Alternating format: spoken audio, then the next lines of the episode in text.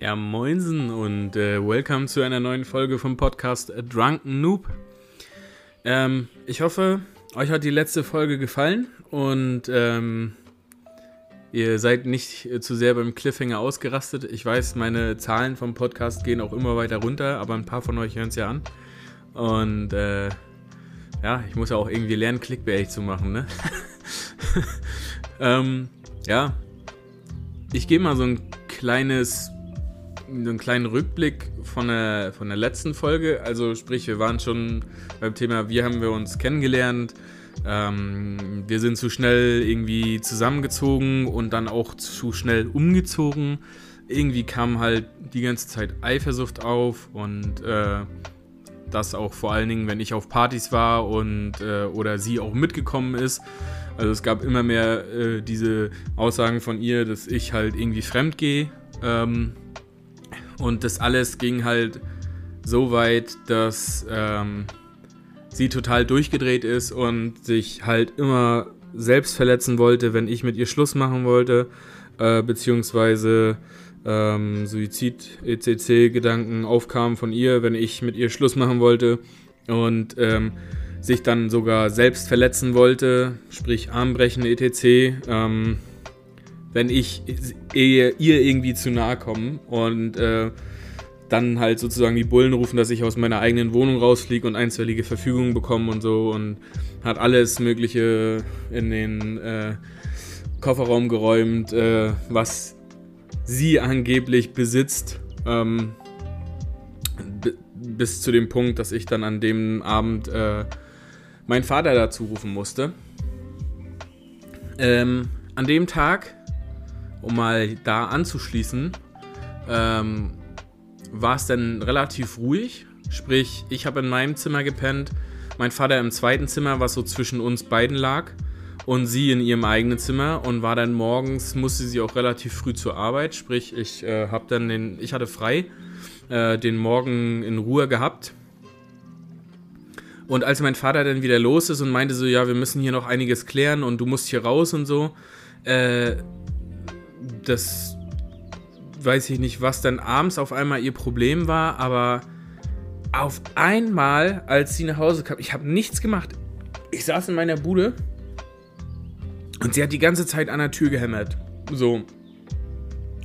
Äh, also, musst ihr verstehen, ich habe im Wohnzimmer übernachtet, sie im Schlafzimmer und wir hatten dann halt noch einen Safe Room sozusagen, ein, ein anderes Zimmer noch mit dazu.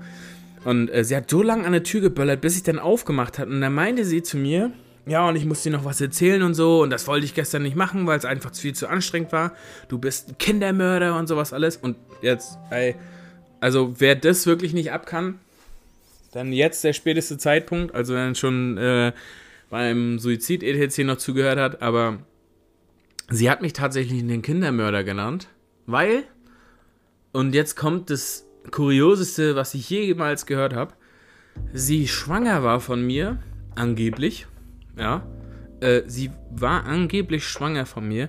Und während ich in diesem Weihnachtsurlaub bei meiner Familie war, hat sie angeblich eine Fehlgeburt gehabt. Und die soll, laut Aussage vom Arzt, wegen Stress und wegen zu viel psychischen Druck sein. Und da hat sie mir die Schuld gegeben, dass ich der ausschlaggebende Grund dafür war, dass ihr oder unser Kind gestorben ist. Also wurde ich von ihr als Kindermörder dargestellt und ich habe zu ihr, ich, ich, wusste damit gar nicht umzugehen. Über, überlegt euch das mal. Ich war 21, nicht, nee, 21 doch. Nee, nicht mal, ich war 20 oder so, 19,5 oder 20 und euch sagt eure Freundin damals auch Liebe des Lebens so und jetzt völlig durchgeknallte psychische Tante, dass du dein eigenes Kind umgebracht hast. Und sie war immer, immer der festen Überzeugung, dass äh, sie äh, schwanger werden muss und da, dass sie früh genug ein Kind braucht, weil ansonsten äh, wird in der Schule immer nur gesagt, ähm, äh, was für eine alte Schrulle ist deine Mutter denn und so, wo ich mir gedacht habe, ey, komm mal klar auf dein Leben. Hier äh, gehen wir erst den Step mit der Schwangerschaft für dich oder mit einem Kind, wenn wir beide erstens nicht mehr in der Ausbildung sind, also wenn wir jetzt mal ganz zurück sind, gehen, ne, das habe ich natürlich da nicht zu ihr gesagt, aber weil sie schon völlig am Ende war. Aber so ganz am Anfang so, wir, wir fangen da erst, erst an, wenn wir beide nicht mehr in der Ausbildung sind, bestenfalls wir beide auch nicht mehr im Tourismus sind und nochmals bestenfalls, wenn wir Geld haben, weil wir haben beide in, äh, im zweiten und dritten Ausbildungsjahr zusammen nicht mal 1000 Euro verdient. Wir haben vielleicht na, 700 oder 800 netto verdient. Und unsere Wohnung hat halt schon fast 500 Euro gekostet. So ist für die Verhältnisse hier ähm, okay. Also in Berlin hätten wir wahrscheinlich das Dreifache bezahlt, aber ähm, also so verhältnismäßig hat die gar keinen Plan gehabt vom Leben. So, wo ich mir gesagt habe, okay, ich muss erst viel reifer werden. Ich muss dem Kind was bieten können. Ich will ihm jetzt nicht mit drei schon gleich ein Tablet kaufen oder so und dass er sich beschäftigen kann. Aber ich will ihm ordentlich einen Kinderwagen kaufen können. Ich will ihm ordentlich einen, keine Ahnung was kaufen können. Ich, so, dass er, dass er ein schönes Leben hat und, und ich nicht den letzten Rotz von irgendwo holen muss, der schon halb auseinanderfällt, weil ich keine Kohle habe. Und ich will meine Eltern nicht noch zusätzlich belasten belasten, die mich jetzt schon finanziell unterstützen. Und das ist, glaube ich, das Ding gewesen, wo sie dann letztendlich noch den letzten Halt gesehen hat, indem sie mir das aufbinden musste. Dass sie schwanger war und ich glaube auch, dass sie mit Absicht oftmals ihre Pille einfach nicht genommen hat, äh, damit sie mir die Scheiße in die Schuhe schieben kann nachher. Ähm, dass sie mir dann sagt, sie hat eine Fehlgeburt. So. In, an dem Abend habe ich die Tür zugemacht. Und ich hab, also ich habe ihr kurz vorher gesagt, ich, sag, ich glaube dir das nicht. Und du kannst zu mir nicht sowas sagen. Wir haben eine Grundsatzdiskussion geführt. Ich habe die Tür zugemacht und habe ähm, mich einfach auf die Couch gesetzt. Und es war schon so, man kennt das ja aus so Neubauten, ähm, so eine Durchreiche zur Küche, wo dann so ein meistens Glas vor ist. Und da habe ich schon so eine Klebefolie rüber gemacht, damit sie nicht mehr von der Küche aus bei mir reingucken konnte und habe mich dicht gesoffen, weil ich das einfach vergessen wollte. So, ähm, ich, ich habe mich echt, also ich habe, glaube ich, eine Flasche Pfeffi weggesoffen, dann hatte ich da noch eine halbe Flasche Kirsche, die ich weggesoffen habe, habe mir ein paar Bier reingedröhnt, bis ich halt nichts mehr gemerkt habe, so dass äh, das für mich äh, nicht so anstrengend war, weil, ja, lasst euch das mal sagen, so in dem Alter, ähm, obwohl ihr eigentlich gerne so einen Kinderwunsch hättet und bloß halt noch nicht so weit seid in dem Fall. Und dann steht die da und, und die, sie, sie konnte es einfach nicht sein lassen. Man hat ihren Schatten gesehen, so, äh, weil sie alle auch Licht angemacht hat in der Küche. Hat sie, äh, man hat gesehen, dass sie da ständig vorstand und dann hat sie immer an der Scheibe geklopft und so. Und jetzt, ohne Scheiß, ne? Ich erzähl keinen Mist. Die hat sich ein Messer aus dem Messerblock genommen und hat wie Chucky die Mörderpuppe, Digga, an der Scheibe gekratzt mit dem Messer und hat diese Folie so ein bisschen versucht abzukratzen, weil die ja von beiden Seiten drauf war. Und hat, das hat so geschabt am Fenster, Digga. Ich, mir kommt jetzt, kommt jetzt doch Gänsehaut rüber. Ich habe mich gefühlt wie im Horrorfilm. Digga, ich habe die Panik meines Lebens geschoben. Ich habe gedacht, die will mich jetzt abstechen. Überlegt euch das mal. Wenn ihr mit einer irren Frau zusammen in, in einer Wohnung lebt, die völlig, wo alle Synapsen durchgeschallert sind, dass die mit einem Messer auf einer anderen Seite von der Glasscheibe, nur eine dünne Glasscheibe steht und dort dran kratzt. Ich habe so lange noch nie nicht schlafen können. Also äh, das musste ja erstmal alles eingereicht werden. Ich habe ja mit meinen Eltern auch, nicht, dass ihr denkt, meine Eltern haben mich jetzt da irgendwie sitzen gelassen oder so, äh, nachdem mein Vater da weg ist. Ich habe natürlich immer mit denen Gespräche geführt, aber wir mussten halt erstens erstmal eine neue Wohnung für mich finden.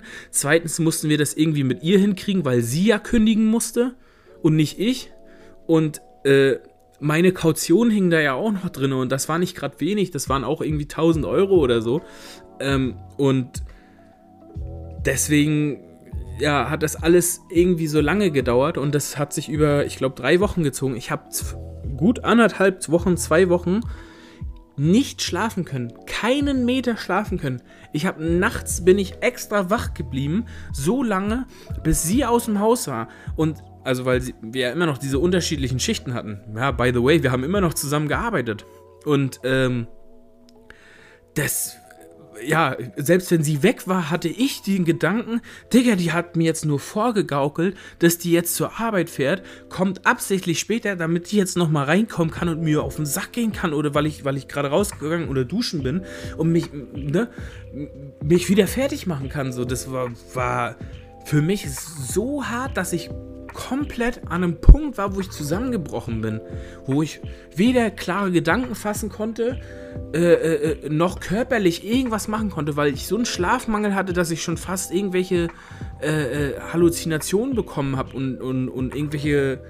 Äh, ich wurde halt selber fast ver verrückt. Ich wurde, bin selber fast gegen die Wand gefahren wegen ihr. Ich, ich konnte ich konnt nicht mehr. Das war absoluter Horror.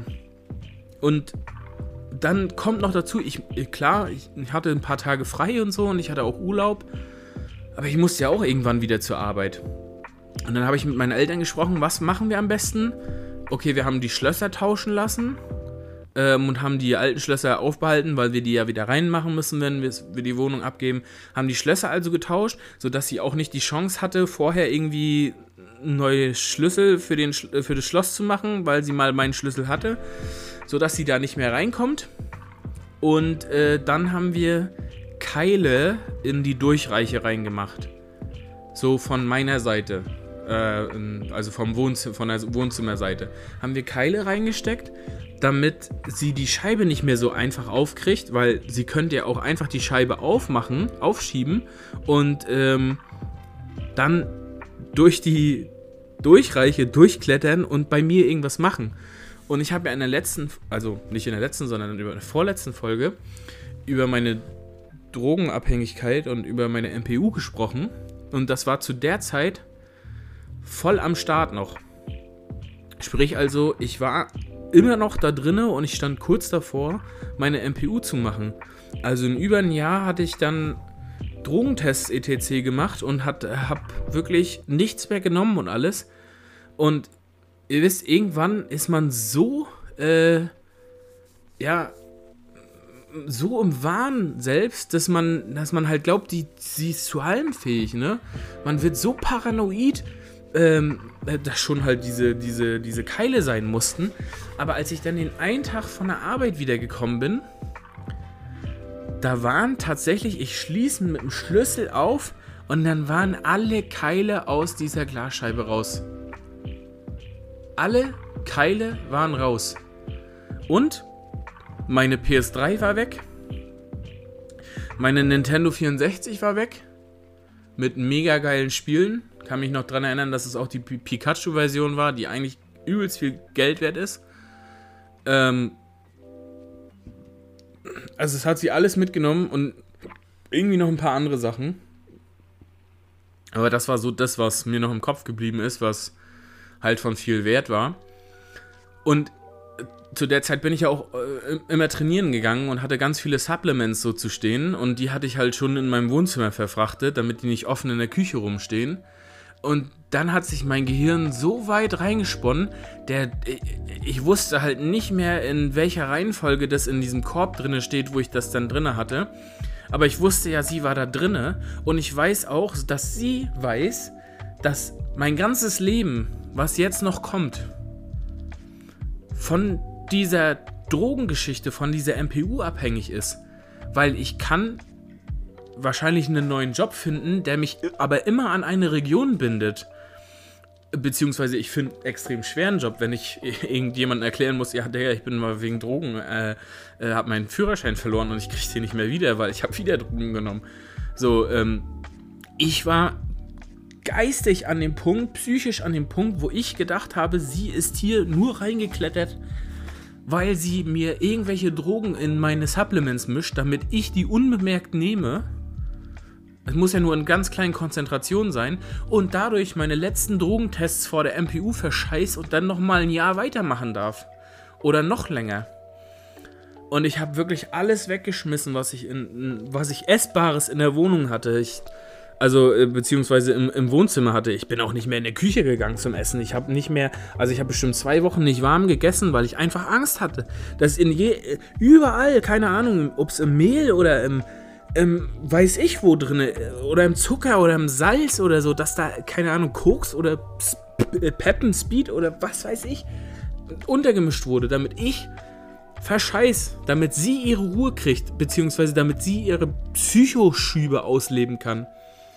Und äh, wirklich, also nachdem ich alles weggeschmissen habe, war ich irgendwo ein bisschen beruhigter, dass ich das jetzt nicht mehr machen muss und habe dann, wie gesagt, halt auch entweder auswärts oder nur ein Brötchen gegessen oder so. Und dann kam nochmal einer aufs Maul, als ich zur Arbeit gegangen bin, dass meine beiden Chefs mich zu einem Gespräch hingesetzt haben und mir eine Kündigung auf den Tisch gelegt haben.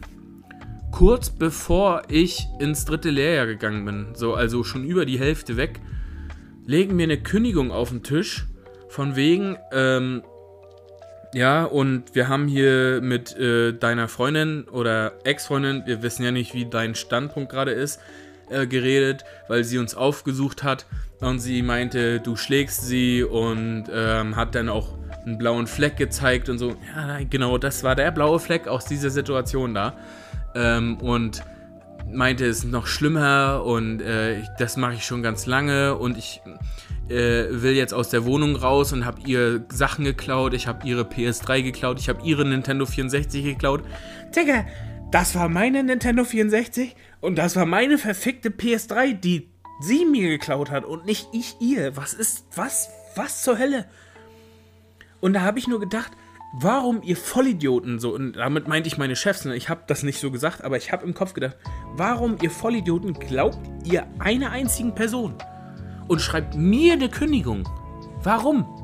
Warum setzt ihr euch nicht mit mir da, davor erst zusammen und wir reden darüber, was passiert ist? Und nicht gleich eine Kündigung rüberschieben. So, das war für mich so der totale Abriss. So, also ich, ich hätte heulen können, beziehungsweise ich habe, glaube ich, sogar geheult. Also, äh, weil ich nicht mehr weiter wusste. Diese, diese Frau hat mein ganzes Leben zerstört. Die hat mir das in allen Punkten zur Hölle gemacht. Also es war, e, egal wo ich hingegangen bin, egal ob ich gedacht habe, jetzt bin ich durch und jetzt habe ich es geschafft und jetzt habe ich wieder eine Methode gefunden, wie ich diesem ganzen Zirkus aus dem Weg gehen kann. Es ist immer wieder irgendwas Neues passiert und immer wieder was kranker, krasser und einfach nur komplett dämlich. Äh,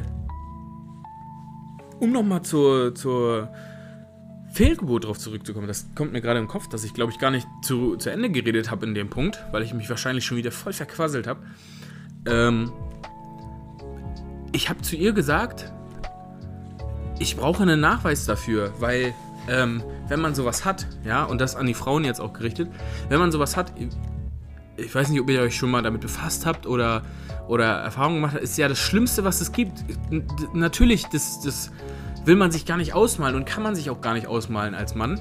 Aber da muss halt danach was passieren. Das heißt, wenn du eine Fehlgeburt hast, kannst du nicht einfach dein Leben so weitermachen. Du, du kannst nicht einfach auf, auf Toilette gehen, sag ich mal auf Deutsch gesagt, und, und das, das passiert gerade in dem Moment und danach machst du weiter. Sondern du musst damit halt zum Arzt.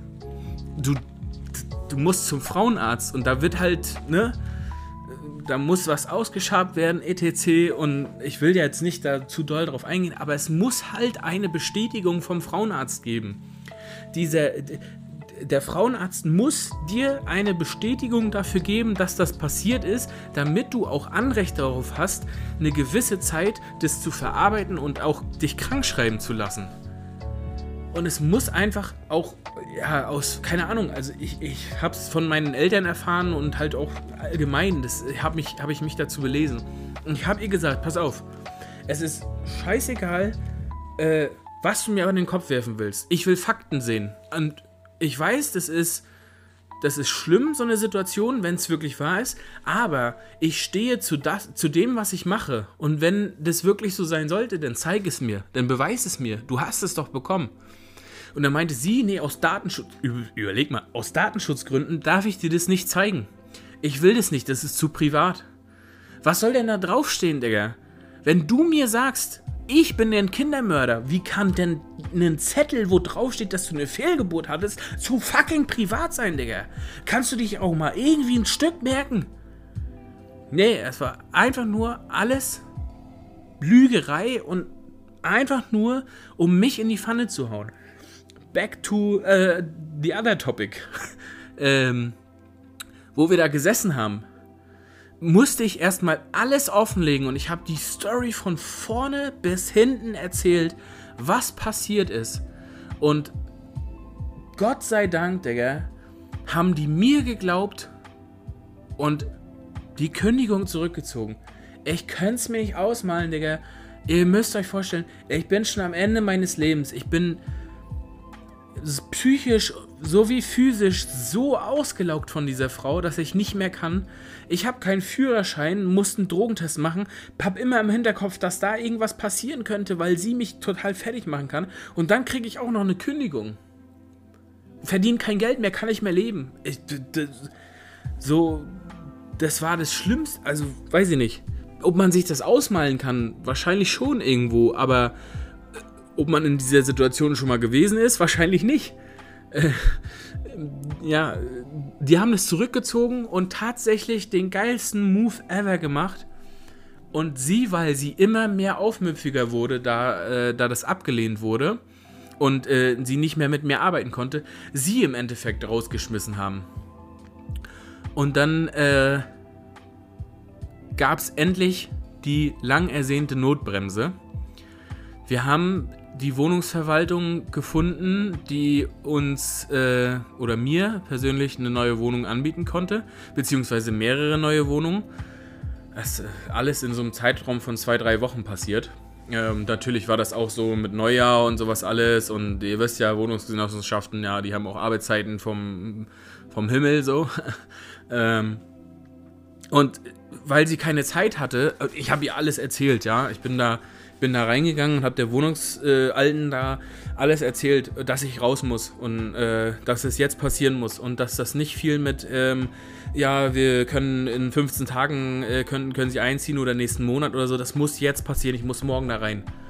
So und, ähm, da hat sie mir einfach einen Bund Schlüssel in die Hand gegeben, was ja eigentlich gar nicht so üblich ist. Also habe ich noch nie gesehen. Und äh, hat, äh, sie hat gesagt, okay, die und die und die und die Adresse, äh, da sind Wohnungen frei äh, gehen Sie mal hin und gucken sich das an. Ich mit meinem Dad dann dahin, hab mir das, das, das Ganze angeguckt und das waren alles nur richtige Reudenwohnungen und auch äh, komplett in der Nähe von ihr so. Ich meine, gut, hier kann man sich eh nicht großartig aus dem Weg gehen, weil es 6000 Einwohner äh, äh, kleines Dorfstädtchen ist. Aber ähm, muss ja nicht unbedingt dieselbe Straße oder eine Straße weiter sein, so. Und äh, denn auch manchmal total versifft und, und, und trotzdem teuer für, für die versifften Wohnungen. Und ich habe abgegeben und ich habe schon gedacht, Digga, du kommst da nie wieder raus, so. Du kommst da einfach nie wieder raus, so. Du, es wird nichts. Egal was du machst, egal was du versuchst, das, das klappt nicht. Und dann meinte sie nur so, warten Sie mal, Sotmann. Ich habe da noch eine Wohnung, genau über uns. Äh, die ist gerade frei geworden und da sind gerade heute die Maler drin gewesen. Sollte noch ein bisschen nach Farbe riechen, aber gucken Sie sich die mal an. Und Digga, das war wie der Himmel. Ich bin hier reingekommen. Es ist so eine geile offene Wohnung, so mit schönen alten Deckenbalken gewesen und so. Zwar eine, eine äh, Dachgeschosswohnung, wo es im Sommer pisswarm war, aber 268 Euro Miete, wo schon Fernsehen inkludiert war. Für ich glaube, was habe ich jetzt? Boah, 35 Quadratmeter oder so, keine Ahnung. Ähm, plus aber nochmal 15 Quadratmeter Dachschräge. Digga, so eine Wohnung kriegst du halt zu dem Preis nicht ein einziges Mal wieder. Und ich kann hier alles machen, also bis heute. Ich habe noch nicht einmal die Bullen gerufen bekommen, obwohl ich hier um 2 Uhr nachts das Fenster voll aufreiße und meine 800 Watt Teufelanlage durchknall. Äh, und dann noch diese ganzen Besowski-Streams, wo wir hier die ganze Zeit umhergeschrien haben. Also das kann ja Jana bezeugen. Das ist so eine geile Nachbarschaft hier. Nie Probleme gehabt. Ein Glück, wirklich, ein Glück bin ich an dem Tag dahin gegangen. Sonst wäre das, glaube ich, nicht passiert. Und dann habe ich sofort unterschrieben. Ich habe sofort die Kaution äh, äh, dagelassen, habe meinen Vater als Bürgschaft angegeben und dann mein, hat mein Vater wieder den geilsten Move gemacht hat meine Mom angerufen, hat gesagt, okay, pass auf, du rufst jetzt den und den und den und den an, war meine ganze Family, meine ganzen Tanten und so und meine Cousins und alles mögliche. Ähm, wir, wir müssen einen Umzug organisieren für morgen, weil an, an dem Tag hatte äh, sie Mittelschicht. Das heißt, sie war so gegen, so gegen 10 oder so, oder gegen 11 war das, ähm, musste sie zur Arbeit und ist dann erst abends gegen 18 Uhr oder 19 Uhr ist sie wiedergekommen, oder noch später. Und ich weiß nicht, wie viele Leute wir waren, aber wir waren bestimmt 15 Mann oder so. 15 Mann und vier Transporter. Da ist die ganze Kolonne, meine ganze Familie ist angerückt. Das war so geil. Alle wirklich kurz nachdem sie los ist, vor dem Neubau geparkt. Alle haben sich gedacht, Digga, was ist hier los? Jetzt kommt hier der übelste Überfall so mit den Abu Chakas. und wir gehen da einfach rein und wir haben bestimmt in, keine Ahnung, eine Stunde oder so hatten wir die ganze Bude von oben bis unten auseinandergebaut und es hat wirklich fast alles mir gehört.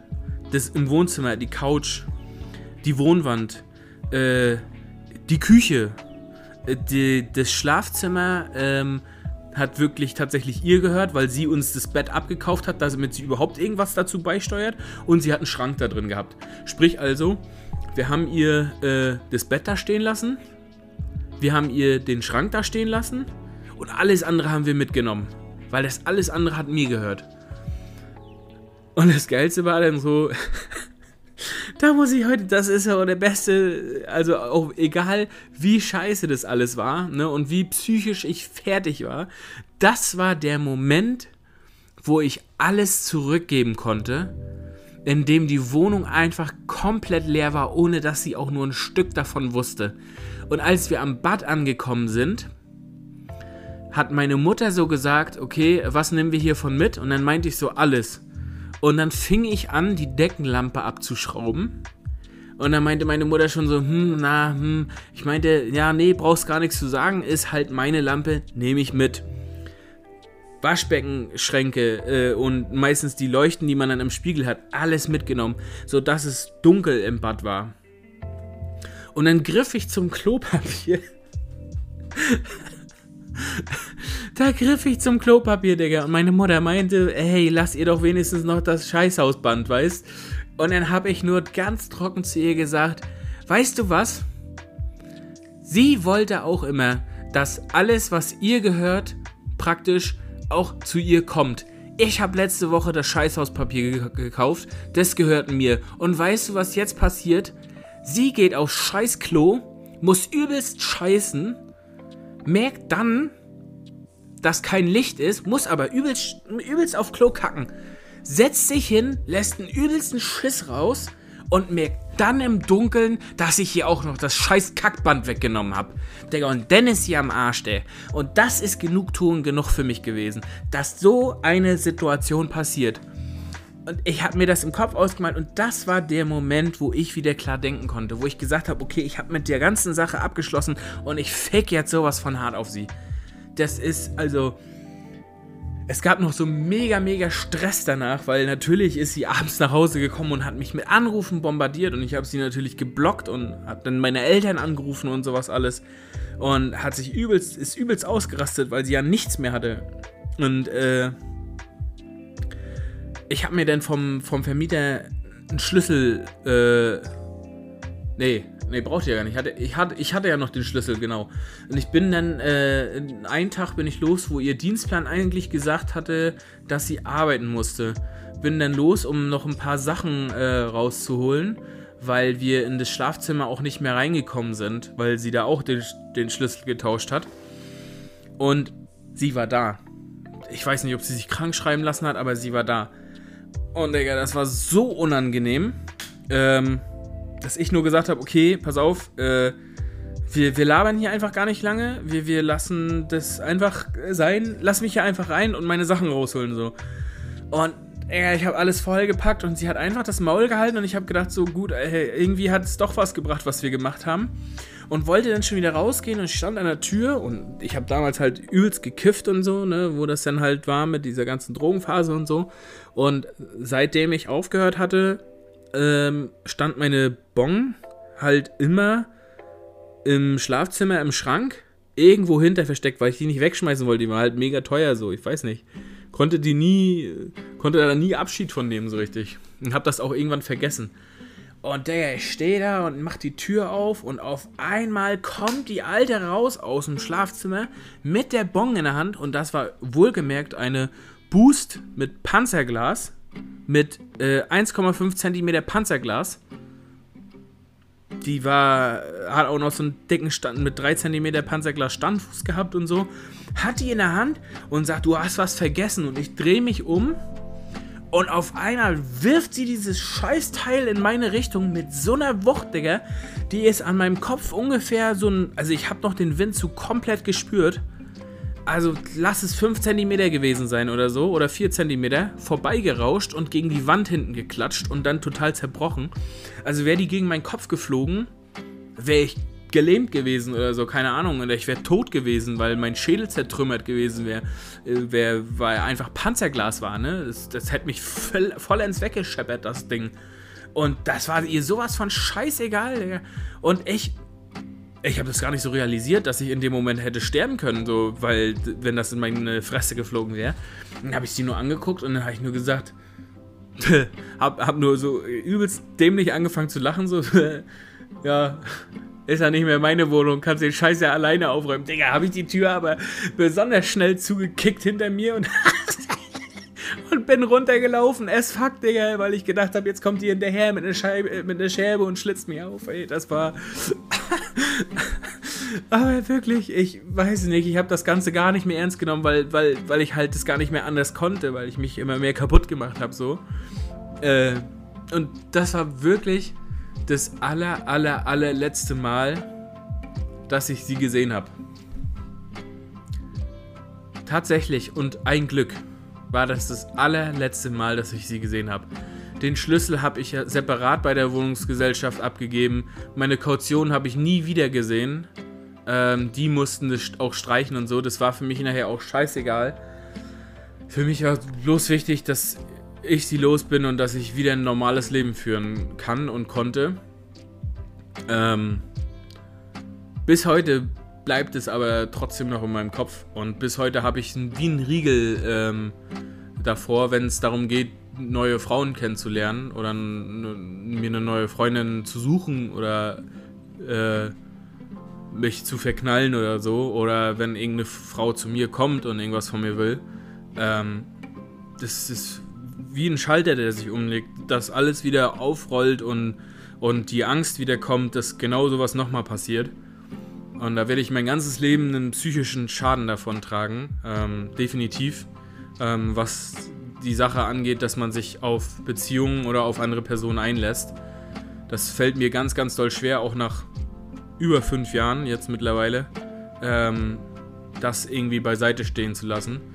Ähm, da kann man mal wirklich sehen, was eine einzige Frau oder eine einzige Person, muss ja nicht mal eine Frau sein, ähm, an Schaden anrichten kann bei einem Menschen, äh, der fürs Leben bleibt, also der, der dich immer begleiten wird und äh, dir das ganze Leben Steine in den, äh, in, in den Weg legen wird, was Familienplanung oder was Lebensplanung angeht. Also aber ich bin froh, dass es vorbei ist.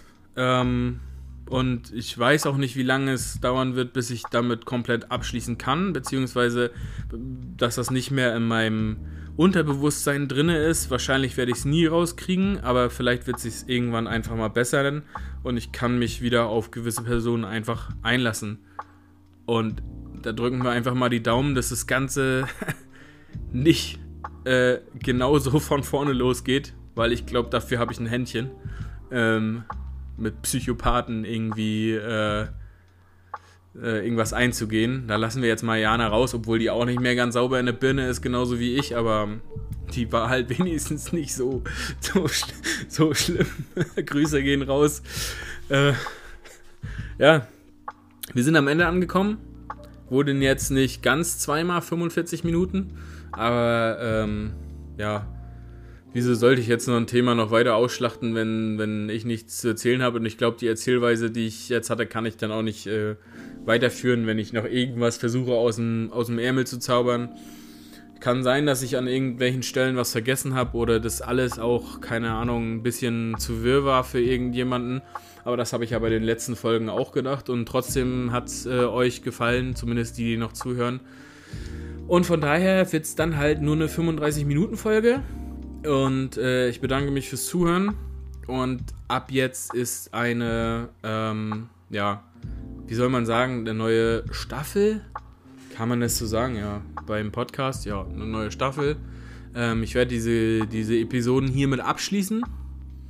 Und ähm, die nächste Episode, die kommt, wird dann wahrscheinlich über neuere Themen sein, über aktuellere Themen. Ich werde mir dann halt wie geplant die Gäste einladen, beziehungsweise mit irgendjemandem quatschen im Discord ähm, und da die Tonspur mit aufnehmen und ähm, da dann über andere Sachen als nur über mich quatschen. Auch wenn es vielleicht äh, dem einen oder anderen so gefallen hat, aber irgendwann ist auch der Stuff zu Ende, den man erzählen kann. Ich könnte jetzt noch so über äh, Festival-Stories erzählen, aber das, das liegt mir nicht, das so zu machen, dass ich das außen, also, also in einem Podcast erzählen kann, wo ich mir ein gewisses Schema, Schema F lege. So. Ähm, das passiert meistens, wenn ich vielleicht ein Bier getrunken habe und mit Kumpels sitze und dann das einfach aufkommt, so dass ich äh, gerade mir wieder die Erinnerung einblende und ich kann das nicht äh, ad hoc einfach raushauen und äh, erzählen. Also wäre das vielleicht unklug. Von daher setzen wir ein neues Kapitel, ähm, machen mit Gästen weiter, beziehungsweise mit anderen Themen. Äh, nicht nur über mich, sondern über Politik und was weiß ich nicht alles.